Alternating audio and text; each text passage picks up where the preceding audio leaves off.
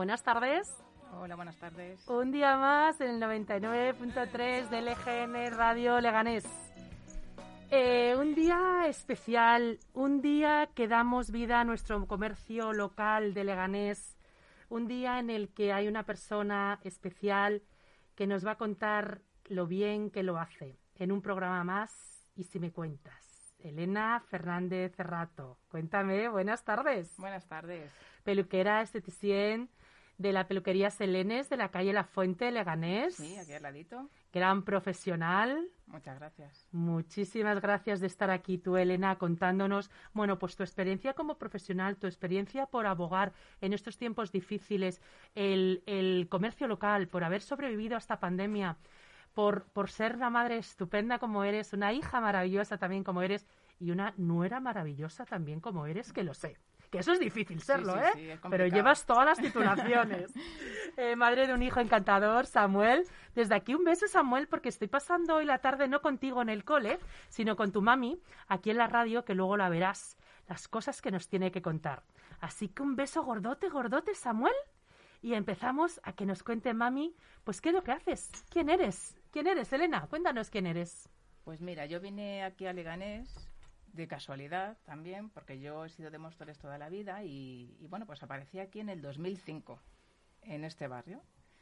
Y entonces, pues ahí empezamos con la peluquería y, y fue el, el comienzo de nuestro viaje. ¿Por qué eliges Leganés? ¿O por qué elegís Leganés? ¿Tiene Creo- algo que ver con tu marido? No, creo que Leganés me eligió a mí.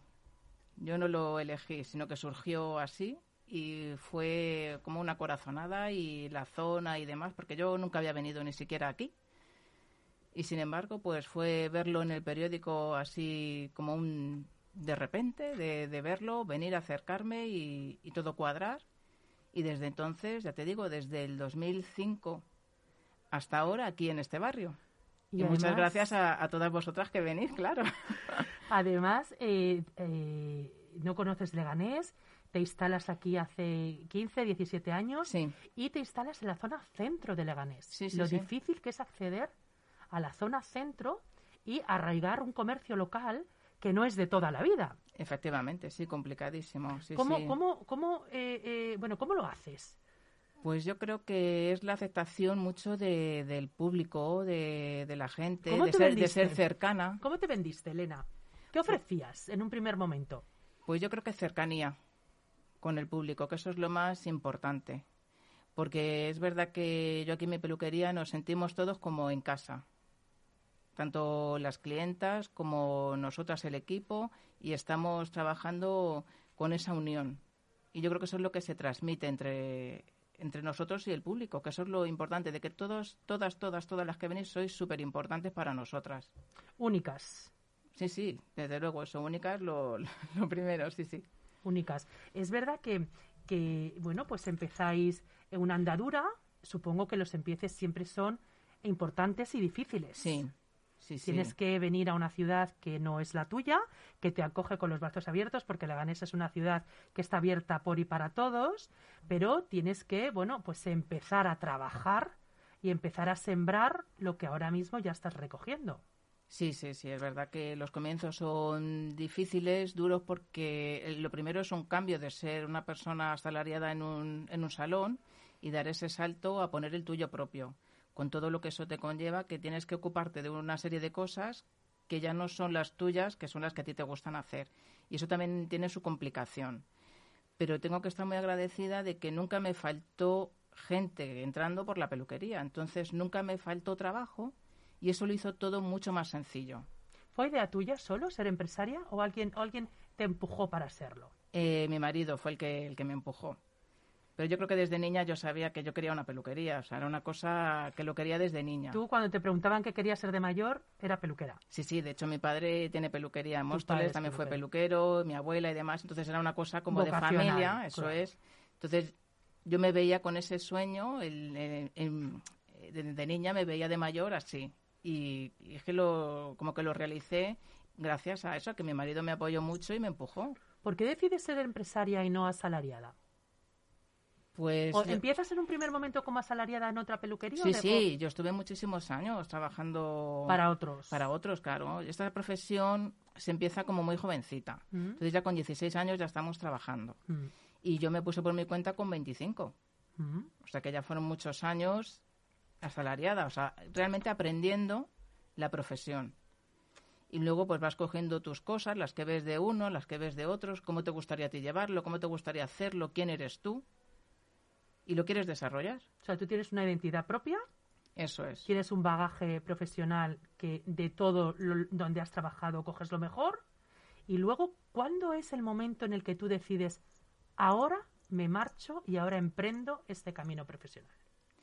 Pues eh, yo creo que eso fue un punto de inflexión, que sí que es verdad que necesitaba hacer ese parón, que si no te empujas tú a hacerlo, no lo haces.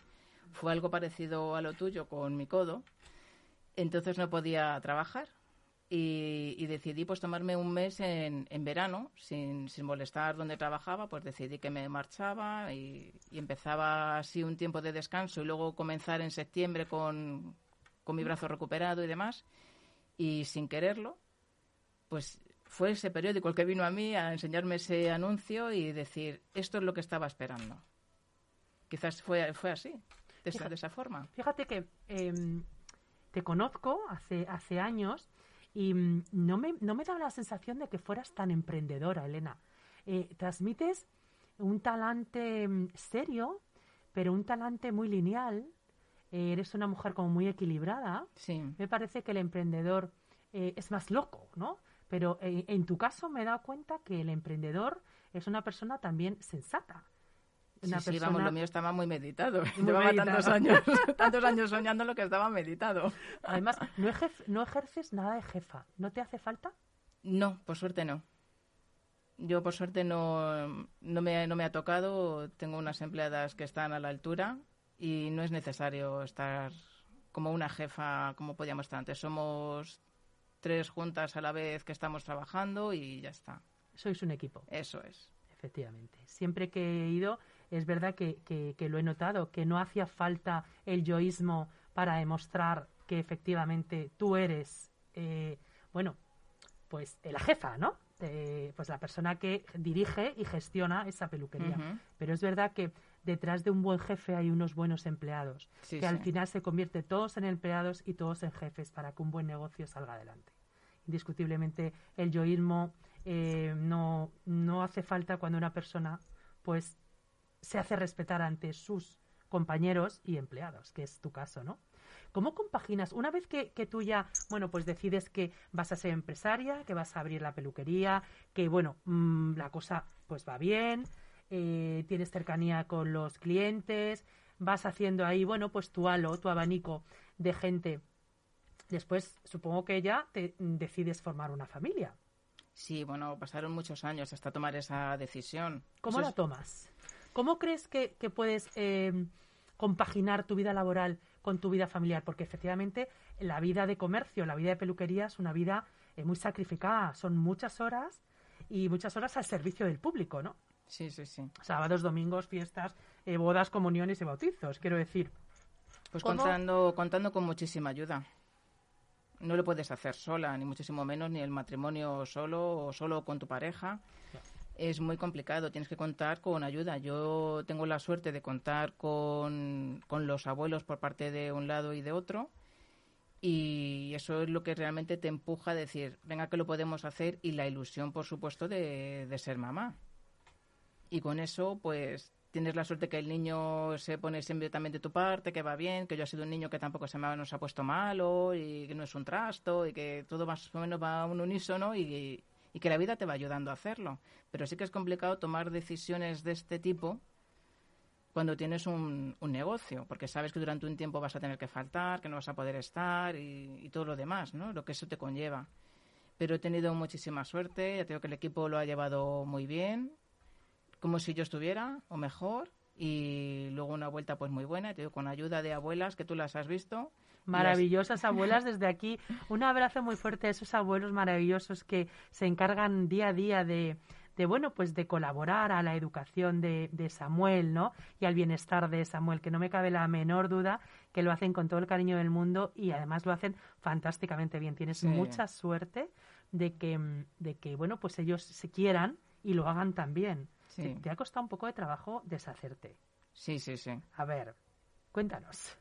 Cuéntanos, cuando casi, casi llega un momento en el que em, te planteas eh, priorizar eh, tu faceta maternal ante la profesional, Elena? Sí, yo creo que todas hemos pasado por ahí, por lo menos durante un tiempo sí se te ha pasado por la cabeza. Sí que se me pasó el, cerrar, dejarlo, eh, dejarme ese tiempo, todas esas cosas para poder dedicarme a ser mamá única y exclusivamente. Pero sí que es verdad que eso se te pasa por la cabeza, pero rápidamente te das cuenta que tú eres más y también necesitaba estar en mi día a día. Cuando estás ya en la baja maternal, porque intentas estar lo máximo trabajando, con lo cual solamente estuve esos tres meses en casa, yo ya necesitaba mi espacio y sentirme realizada. Y yo creo que al final los que hacemos una profesión y que la sientes y que la haces bien, entre comillas, o como o de corazón, estamos obligados a darlo al mundo. Y lo tenemos que hacer. Y bueno, pues empiezas con tus dudas, a ver si lo puedes eh, hacer todo a la vez y ves que sí se puede y vas poco a poco, pero que al final ves que el resultado es bueno y que realmente tú no pierdes tu identidad a la par que eres mamá. Efectivamente. Efectivamente. Lo que pasa que a veces ronda por la cabeza un sentimiento de culpa, ¿verdad, Elena? Sí, hombre, sobre todo cuando el niño está un poco peor o no está de ánimo bien o le pasa alguna cosita en el cole o te pide que le vayas a buscar tú todos los días, por favor. Eso con mi hijo es un diario. Y explicarle que no puede ser, que van los abuelos, que se lo pasa a pipa, que no sé cuántas. Pero bueno, siempre te, te, están exigiendo que, estés mucho más con ellos. Pero es que hay veces que es que no, que no se puede y nos tenemos que quitar esa culpa de encima porque es que te tienes que desarrollar tú también como persona y como profesional. ¿Pesa mucho el ser madre, esposa, empresaria, hija, nuera? Mm, ¿Pesa mucho? Hombre, hay veces que te agotas. Porque luego también nosotras nos exigimos ser la mejor madre, la mejor tal, la mejor. Y hay veces que simplemente es ser. Que con eso ya vale. No, no es necesario el tener que ser la mejor de todo sino simplemente ser. Pero sí que es verdad que, oye, que, llevamos un peso ahí, porque tienes que llevar muchas cosas en tu cabeza de un negocio, más luego tienes que atender bien a tu hijo, eh, estar bien con tu marido, eh, las abuelas, coordinarlas, que esté, pues todo eso, quieras que no, la cabeza un peso es. Es verdad que, que cuando tienes que delegar en, pues, en las personas que cuidan a nuestros hijos o en abuelos, tienes que ser también muy respetuosa ante el trato que tienen esas personas que los cuidan hacia el niño y que a lo mejor no lo hacen como tú. No digo mejor o peor, sino diferente. También es un halo que, que llevamos a cuestas, ¿no, Elena? El decir, me tengo que conformar y me tengo que, bueno, que interiorizar, pensar que ellos lo hacen lo mejor, aunque a mí no me parezca que eso sea del todo bueno. Claro, yo mira, te iba a ir por ahí. Lo primero es comprender que los abuelos lo van a hacer siempre desde el amor erróneamente o no. Pero ellos lo van a hacer todo desde su cariño y desde su amor. Y luego, pues, hombre, nosotros tenemos unas pautas que los papás ponemos y hay que comprender que los abuelos tienen que ser abuelos y los papás son papás. El abuelo no educa, ¿verdad, Elena? Claro que Porque mis papás no educan a mis hijos. Ni es su trabajo. Ni es su trabajo, porque yo les digo a veces, pero mamá, ¿por qué no le dices? Y me dice mi madre, porque yo no soy su madre, yo soy su abuela. Claro, y, así es. Y así, es. Y así es. Y eso que yo tengo que decir que tanto por un lado como por otro ellas intentan desde su punto, ¿sabes? El decirle, pues es que esto no es así, Samuel, es que el otro no sé qué. O sea, que te quiero decir que ellas, las abuelas, ahí ponen su puntito, ¿eh? O sea, que tengo que decir que sí que, que me ayudan en ese sentido. Es verdad que en un inicio tienes que poner unas normas a seguir, porque si no, claro, no nos pondremos de acuerdo. Son tres casas. Si ya entre un matrimonio no nos ponemos de acuerdo, imagínate tres tres casas distintas. Y ahí tenemos que poner un orden. Y ya dentro de ese orden tú tienes que dejar hacer. Porque si no estás conforme, pues oye. No te queda otra. No te queda otra opción. Ah. Y luego la suerte de que tengamos el entendimiento.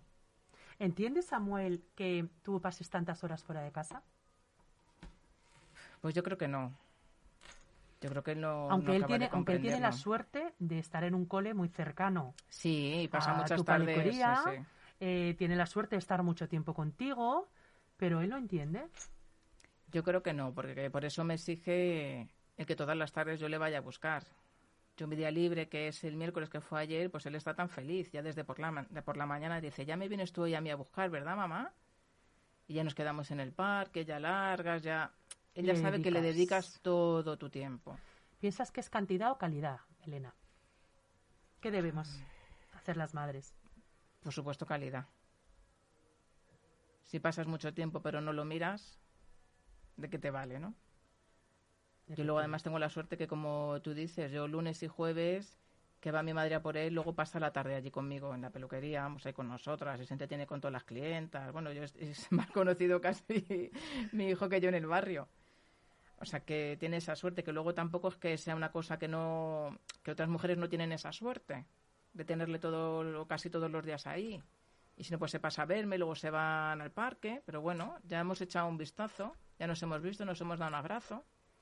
Hombre, eso eh, claramente es calidad de vida. Quiero decir, que tú puedas ver a tu hijo cuando salga del colegio todos los días, Claro. que pueda acudir a tu centro de trabajo, te vea y luego se pueda marchar al parque, a mí me parece que eres una auténtica privilegiada. Totalmente, una afortunada. Una afortunada, efectivamente. ¿Vas a tener más hijos, Elena? ¿Vas, Creo que no. ¿Vas a compatibilizar el ser familia numerosa con ser empresaria? Creo que eso ya me parece, fíjate, me parece una locura, pero por dar más cargo a los demás. No por mí, ¿eh? Yo creo que yo por mí estaría dispuesta, pero como no solamente depende de mí, sino que yo dependo de otras personas, no me parece bien por ellos, por darles más trabajo. Las abuelas encantadas seguramente, ¿eh? Pero yo veo que ya se meten en edades complicadas. Así es que yo creo que nos quedamos con Samuel y es mi regalo de vida. No sé qué tan contenta. ¿Has cumplido en la vida tus sueños? Sí, he tenido la suerte de cumplirlos. Y pronto, además. Con 25 años cumplí ese sueño que pensaba que nunca, que no, no iba a alca- alcanzar y, y superó ¿no? lo que yo había imaginado. ¿Cuál crees que ha sido tu secreto? Porque id- la vida te ha ido muy bien. Sí, ¿Cuál ha sido tu secreto, Elena? pues yo creo que confiar en la vida. Relajarte y confiar en ello. ¿Lo que la vida me mande? No, tú tienes que trabajar lo que tú quieres, pero siempre tienes que dejar que eso fluya. Siempre tienes que dejarlo en ese punto que no hace falta una pelea, sino ir con ello al disfrute día a día y a pasarlo bien en tu día a día y ser la mejor versión de ti mismo. Pero no- nunca te has precipitado, ¿verdad? No, Me da la impresión de que has guardado muy bien los tiempos. si es verdad lo que te digo, que yo todas mis decisiones son muy meditadas, eso sí que es cierto. Entonces, a lo mejor luego también he tenido la suerte de que he tomado la decisión, la he ejecutado y me ha salido bien. Pero es verdad que yo creo que una parte de mí estaba preparada al fracaso. Del por si acaso esto no sale bien, no hay ningún problema, lo tienes que aceptar y ya está. O sea, yo me tenía esas dos partes como diciendo, oye, que no te vengas abajo si hay algo de lo que tú has pensado que no te surja.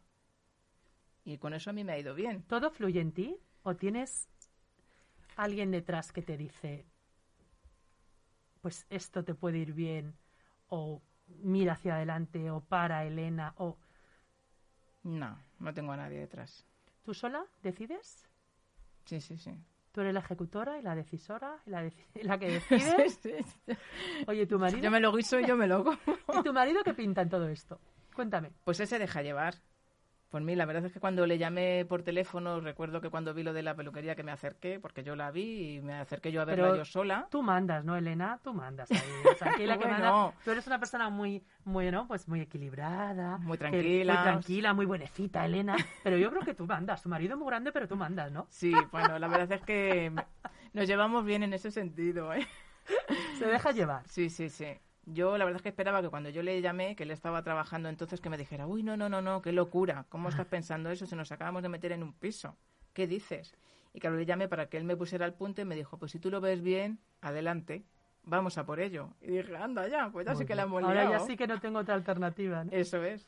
¿Vosotros vivís aquí en Leganés? Sí, nos cambiamos aquí hace un par de años. Eso. Nos Tenía entendido que no vivíais aquí en Leganés. No, vivíamos en Torrejón de Ardoz. Eso es, y te iba a preguntar, ¿cómo, cómo, cómo compatibilizas el trayecto, los horarios, que solo Uf. vayas a tu ciudad, a tu municipio, a dormir? Qué difícil tiene que ser no vivir y no trabajar en la misma ciudad. Pues sí, la verdad es que sí. Mientras que no teníamos al niño no había ningún problema, la verdad, porque los horarios son distintos. Pero ya una vez que ya estaba el niño se empezó a complicar el tema con las distancias y los horarios y demás. Entonces ahí sí que empezamos a buscar vivir aquí. Y la verdad es que es todo un acierto. Todo un acierto porque es calidad de vida en todos los sentidos y digo, yo me da la sensación de que yo aquí he venido a Leganés y que he caído de pie. ¿Sabes? Que al final dices, y te vienes a vivir y casi está mejor. O sea que muy contenta y, y muy bien. La verdad es que ahora mucho más tranquila, más organizado, los colegios, los trabajos y, y casa, ¿no? Lo que está todo como un triangulito que se nos hace más fácil, más llevadero. ¿Qué quieres ser de mayor? Pues yo es que dentro de 10 años me veo como ahora también. La verdad es que no me veo de momento de otra manera. Pero eso es por la estética, eso es por lo que os hacéis en las peluquerías, que estáis todo el rato y no he visto ninguna peluquera ni vieja, ni fea, ni desarreglada. Ja, todas las todas las pestañas las tenéis, vamos, como boquerones, todas para arriba. ¿Eso es porque sois peluqueras? ¿Porque os dedicáis mucho a vosotras? Seguramente que lo vemos como una cosa esencial. Vale, no, no es que, pero es que tú no te ves ni con raíces, no te ves sin la cara sin arreglar, no, no te ves sin maquillar.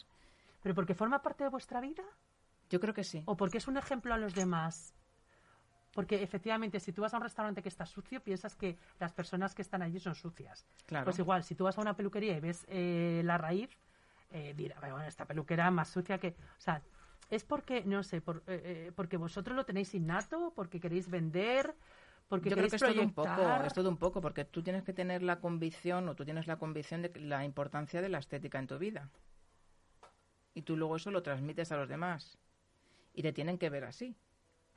Pero es también como tú realmente lo crees que debe de ser. Que esto no quiere decir que, oye, que la persona que no le guste no... No, por supuesto, claro. Pero sí que es verdad que, que nosotros entendemos que la estética ya empieza ahí, contigo.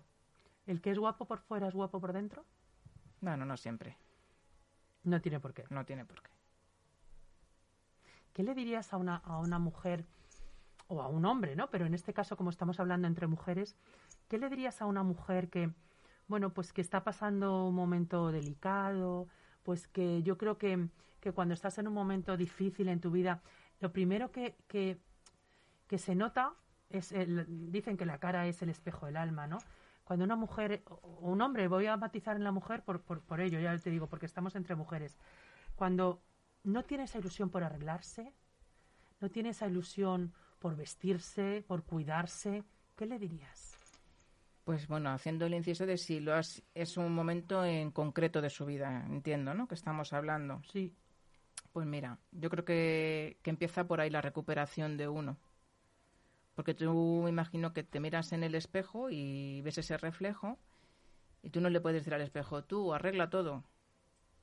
¿No? Tienes que empezar tú. te tienes que querer Sí, y aceptar. claro, tienes que aceptarte y a partir de ahí quererte. Y una vez que tú ya te quieres, te amas, tienes que sacar esa, lo que te decía antes, la mejor versión de ti.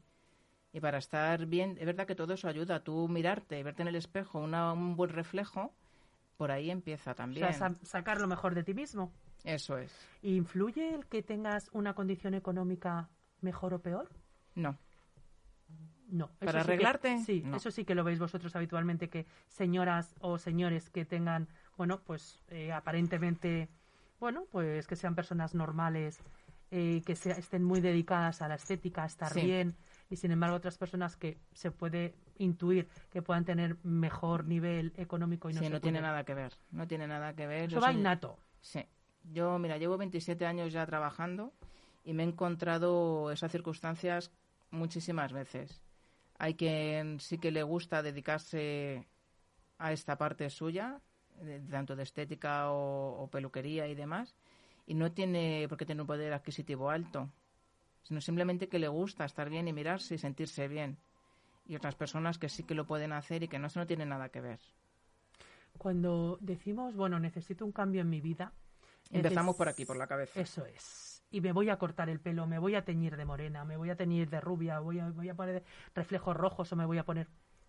¿Qué significa el que, o, o, tú como, como experta en esto, eh, qué significa cuando una mujer llega y dice, mira, que, que, voy a dar un giro a mi vida, que hazme lo que quieras en el pelo. Esas son las que tenemos muy a menudo. sí, sí. Ese es el tipo de, de clientes, sobre todo mujeres, más dado, que suele venir. Y yo tengo una teoría. ¿Y eso por qué? ¿Por qué? ¿Por qué yo mi teoría es que el pensamiento empieza aquí. Entonces empieza a moverse aquí. Y aquí nos crea ese primer movimiento. Entonces necesitas cambiar esto de aquí para cambiar lo demás. O sea, lo que es el pelo, que la gente no me está viendo, estoy dando vueltas aquí con la mano en mi cabeza. Están viendo, te están viendo. Ah, pues eh, justo aquí.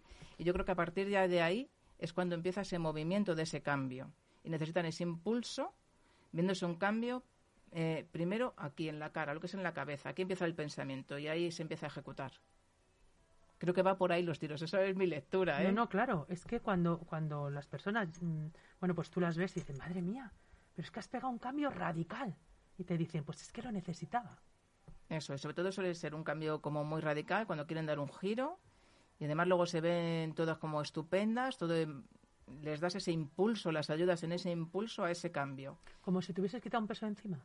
Claro. Porque además en la peluquería em, es un poco, la peluquería es terapéutica, quiero decir, ahí sois enfermeras, psicólogos, eh, brujas, eh, quiero decir, mm, porque tenéis la bola de cristal, porque ahí la gente os cuenta sus, sus, sus peripecias, sus aventuras, su vida. Sí, sí, sí. Yo creo que hacemos un trabajo muy importante en ese sentido. El saber escuchar es una parte casi más importante que la de saber peinar. ¿eh? ¿Hay mucha soledad en la peluquería? Sí, Sí que la hay. Y además en estos últimos dos años hemos tenido unos temas de conversación pues muy tristes continuamente y muchas pérdidas y ha sido complicado, ¿eh? Ha sido para bandear un tema difícil que fíjate lo que te tantos años que yo llevo, como no, había, vamos, no habíamos vivido esta situación tan alargada en el tiempo, el escuchar tantas pérdidas, sobre todo cuando las señoras han perdido a sus maridos o familiares muy cercanos, padres, madres que en este tiempo de pandemia, que claro, lo que tú dices, que llevas muchísimos años de profesión, eres una gran experta en esto, y, nunca te había pasado el tener un corchete de tantos meses sin, sin trabajar lo que tú quisieras eh, haber trabajado. Sí. Porque indiscutiblemente estábamos en casa, estábamos confinados, y es verdad que lo que tú dices, que si el pensamiento empieza por la cabeza y empieza por el pelo, eh, lo que menos nos importaba era estar bien o mal, porque como no salíamos, claro. ¿cómo, cómo has eh, resucitado a esa ilusión y cómo has resucitado a ese momento? Pues yo creo que cuando empezamos después del cierre, cuando empezamos que fuimos todos como con mucho miedo, yo sí que es verdad que la gente estaba deseando de venir. Y eso también fue un impulso para mí, de fuera adentro, de decirme que seguíamos en el camino acertado, porque yo creo que ahí todos nos planteamos que qué hacer con nuestros negocios, cómo vamos a poder sobrellevar esto, es el momento de dejarlo ahora y luego seguir o qué, pues nos enfrentamos por primera vez a esta situación. Pero sí que una vez que ya dicen que se pueden abrir las peluquerías y toda la gente se pone a llamarte, tú dices, oye, yo tengo que abrir para esta gente. La obligación moral. Claro, tengo que estar y lo tenemos que hacer. Y luego sí que es verdad que lo que te digo, que no estás aquí, nuestro público no nos ha faltado, nos ha ayudado a tener eh, trabajo, a seguir. Sí que es verdad que, como tú bien dices, eh, teletrabajando y estando en casa no te apetece arreglarte, te pasas el mayor tiempo del día en chándal y eso nos ha perjudicado. Pero bueno, nos hemos tenido que ir reinventando, hemos tenido que seguir trabajando y luchando y, y nosotras sin queja, la verdad, y aquí seguimos a pie de cañón y cada vez mucho mejor. La verdad es que ya se va notando que ya la gente habla otras cosas, no tenemos todo el día eso en la mente y que tenemos ganas todos de, vivir y de salir. Pues indiscutiblemente, si ustedes, ustedes tienen ganas de vivir y de salir, no hay unas mejores manos que las de la peluquería Selena, las de Elena Fernández y su equipo, y allí van a estar encantadas de dar ese cambio de, vida, ese cambio, ese giro, ese giro, ese convertirnos eh, otra vez a, tener ilusión y a tener vida. Yo te agradezco, Elena, de verdad muchísimo que hayas querido compartir con nosotros esta tarde, que nos hayas, eh, bueno, pues infundido eh, esa alegría y, bueno, y que nos hayas matizado también esa, esa, esas ganas de, de, vivir, esas ganas de estar guapa, esas ganas de querernos, esas ganas de respetarnos, de aceptarnos en un espejo. Y que, bueno, pues una es la que mejor se quiere y cuanto más guapa esté, indiscutiblemente más pues te querrás.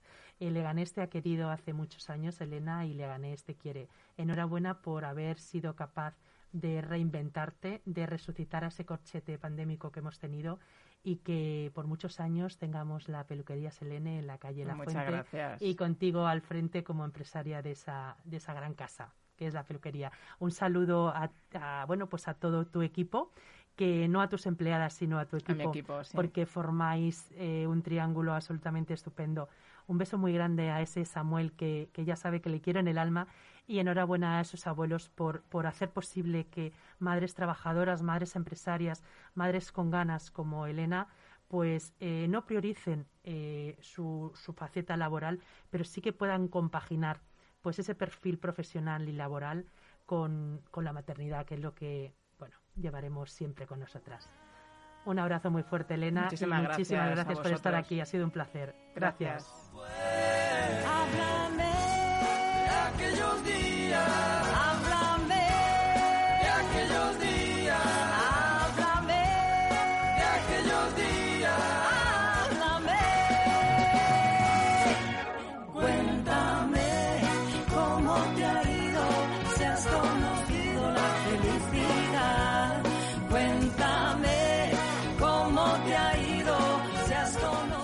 Aún hay algunos que piensan que la radio